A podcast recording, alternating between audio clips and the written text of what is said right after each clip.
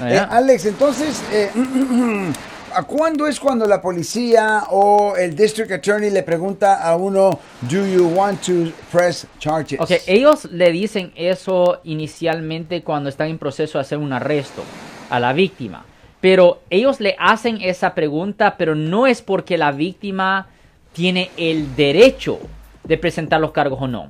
Ellos simplemente usan esas palabras para ver si la víctima quiere ayudar para meter la cuchilla más... ah, Más profundamente. más profundamente.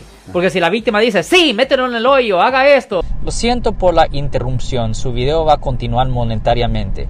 Solo voy a mencionar que si usted ha sido acusado por haber cometido cualquier delito aquí en el área de la Bahía Norte, California, por favor no se espere, llame el nuevo teléfono que ven en la pantalla o llame para hacer una cita inmediatamente al 1-800-530-1800. Recuerden, yo soy el abogado Alexander Cross, abogado criminalista aquí en el área de la Bahía Norte, California.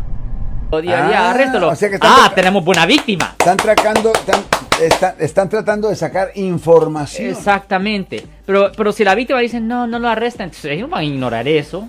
Ellos simplemente le dicen eso para, para sacarle una... Es como la primer mentira que le dicen. Recuerda que la policía va a mentir para sacarle información. Y, y eso es algo... Hace a la gente pensar que como que si tienen la, la decisión de que le presenten cargos. No. La víctima no tiene ningún poder de presentar ni quitar cargos. Simplemente la policía le dice eso para ver cómo de buen víctima va a ser. Para ayudarle a ellos a condenar a la, a- a la persona que fue arrestada.